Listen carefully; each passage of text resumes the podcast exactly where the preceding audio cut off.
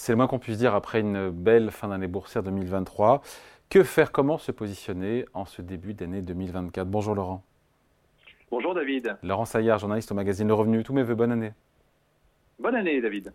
Quelles sont les actions qu'il faut absolument détenir en portefeuille, cette shortlist euh, du revenu? Alors David, bon déjà, on peut quand même commencer par dire que l'année 2023 c'est bien terminé, hein, puisque le CAC 40 euh, a gagné 16,5%, à Wall Street, le S&P 500 a gagné 24% et le Nasdaq a progressé de 43%. Oui, mais ça venait après une année 2022 qui n'était pas très bonne non plus pour les actions. Hein. Voilà, après une, une, année 2022 bah effectivement en fort retrait. Alors en plus, il y a aussi autre chose, c'est que cette euh, hausse des grands indices, elle, cache aussi de très fortes disparités. On sait qu'aux États-Unis, hein, euh, il y a sept valeurs, les fameuses sept magnifiques, qui représentent à peu près 30% maintenant de la capitalisation totale du S&P 500. Hein. c'est les Apple, Microsoft, Alphabet, Google, Amazon, Meta, Facebook, Nvidia et Tesla. Donc sept valeurs font 30% du S&P 500. À Paris, on, a aussi cette concentration de performance. On peut le voir en tout cas entre les grandes valeurs et les petites valeurs, parce que euh, à contrario du CAC 40, l'indice CAC Small des, plus petites valeurs, lui, il a fini l'année dans le rouge, il est, il, a été, euh, il est allé à moins 3%. En 30 secondes, juste sur le contexte macroéconomique de cette année 2024 qui s'annonce euh, prometteuse en matière de baisse de taux d'intérêt a priori. le gouverneur de la Banque de France nous l'a dit hier, sauf surprise, il y aura des baisses de taux d'intérêt de la part de la BCE. Absolument. Alors effectivement, c'est quand même, David, la question clé. Quand on a une année de fort rebond comme 2023, on se dit, bah, est-ce que ça va durer ou est-ce que ça y est, on va repartir dans la baisse? Alors au niveau macro, effectivement, il y, a, quand même des freins à la poursuite de la hausse. Euh, il y a les tensions géopolitiques, mais il semblerait que, en tout cas, pour le moment, les marchés considèrent que ce sont des conflits régionaux. Il y a l'ampleur de la dette publique, parce qu'elle va finir par contraindre les États à réduire la dépense publique, mais là aussi, pour le moment, ce paramètre est pas le plus intégré.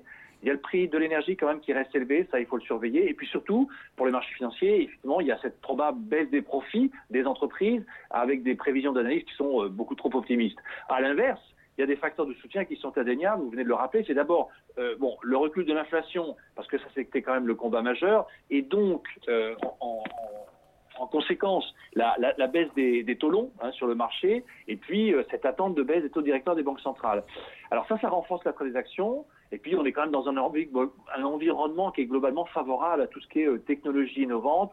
Ça augmente la productivité et en général, les investisseurs en action aiment bien ça. Du coup, on fait quoi, pardon, concrètement en ce début d'année, Laurent? Alors, oui, alors du coup, euh, en 2024, sachant qu'en 2023, on a des tendances un peu inattendues aussi, hein, parce que quand vous regardez les chiffres, quand même, ils sont conséquents. Hein. Si vous ajoutez les dividendes euh, distribués, Stellantis a fait plus 60%, NG Bouygues sont à plus 31 et Air Liquide à plus 29.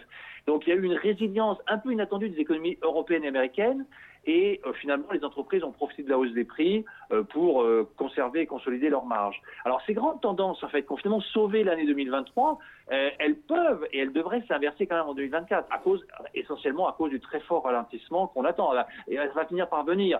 Peut-être pas une récession, mais en tout cas au premier semestre, on devrait être dans des croissances proches de zéro et, là effectivement là ça va vraiment effectivement avoir un, un impact sur sur les marchés avec des, États-Unis, Wall Street qui va rester évidemment le, euh, le leader, va jouer ce rôle de locomotive et de leader à la fois économie américaine et Wall Street pour la bourse américaine.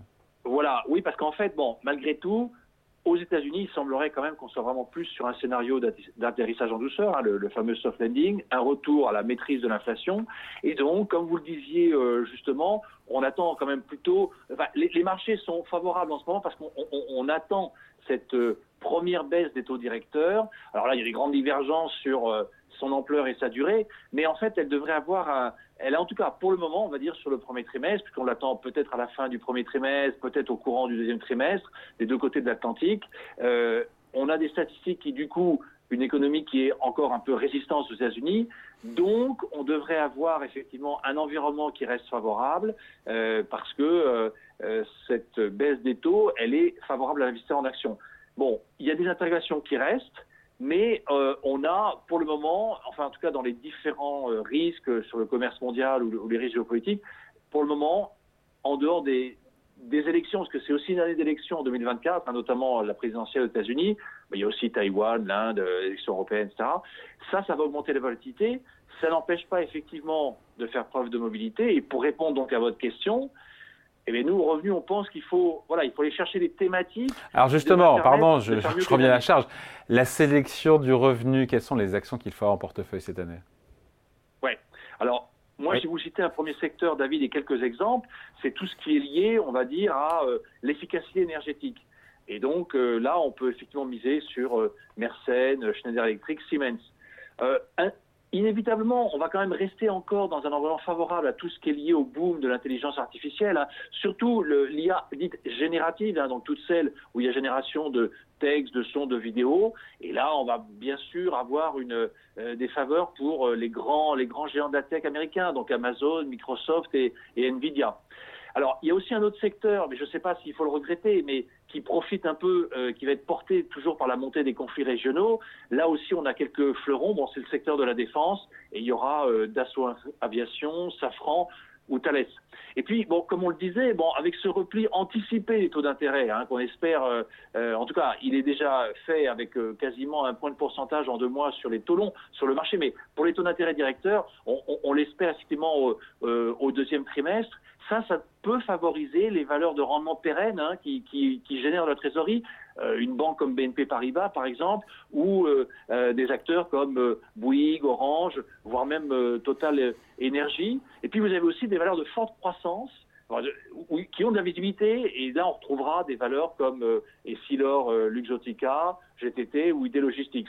Bon, et puis après, en dernier, je pourrais aussi vous citer quand même ben, les petites sociétés parce que qui ont été attaquées en bourse, euh, euh, qui s'ouvrent depuis cinq ans et, qui se sont un petit peu euh, réveillées, on va dire, en fin d'année dernière. Mais il y en a qui ont été peut-être très injustement attaquées et qui pourraient connaître des rebonds significatifs. Et là, on retrouve des valeurs comme Elis, comme la Française de l'énergie, comme GL Events avec les Jeux Olympiques ou Manitou.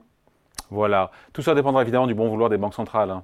Il faudra bien évidemment que les taux d'intérêt baissent et sensiblement cette année. Ce sera le, le, déclenchement, l'effet favorable, ce qui veut dire que on peut être, euh, euh, va dire, résolument optimiste pour ce début d'année, mais après tout va dépendre de l'ampleur des baisses de taux. Est-ce que ça va être des, baisses de taux uniquement préventives parce que le ralentissement est trop prononcé?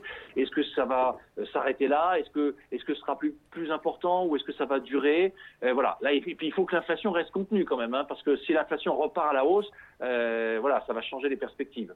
Bon, on se quitte avec la une, la couverture du revenu hebdo. Ah ben les 20 actions préférées pour 2024, on y est. Donc ce grand dossier, un grand dossier réalisé par euh, Romain Dion euh, euh, pour la rédaction donc en ce début d'année. Puis on revient aussi sur quelques valeurs emblématiques de la cote, notamment Danone avec une importante session aux États-Unis. Atos, bon toujours la question de voilà du, démantèlement en perspective. Et puis on fait un bilan aussi de, des OPA et, et des retraits de la cote qui ont eu lieu en 2023. Voilà, lire dans le revenu hebdo de cette semaine tranquillement ce week-end. Merci Laurent, Laurent Saillard, journaliste à hebdomadaire. Salut. Merci David. Merci.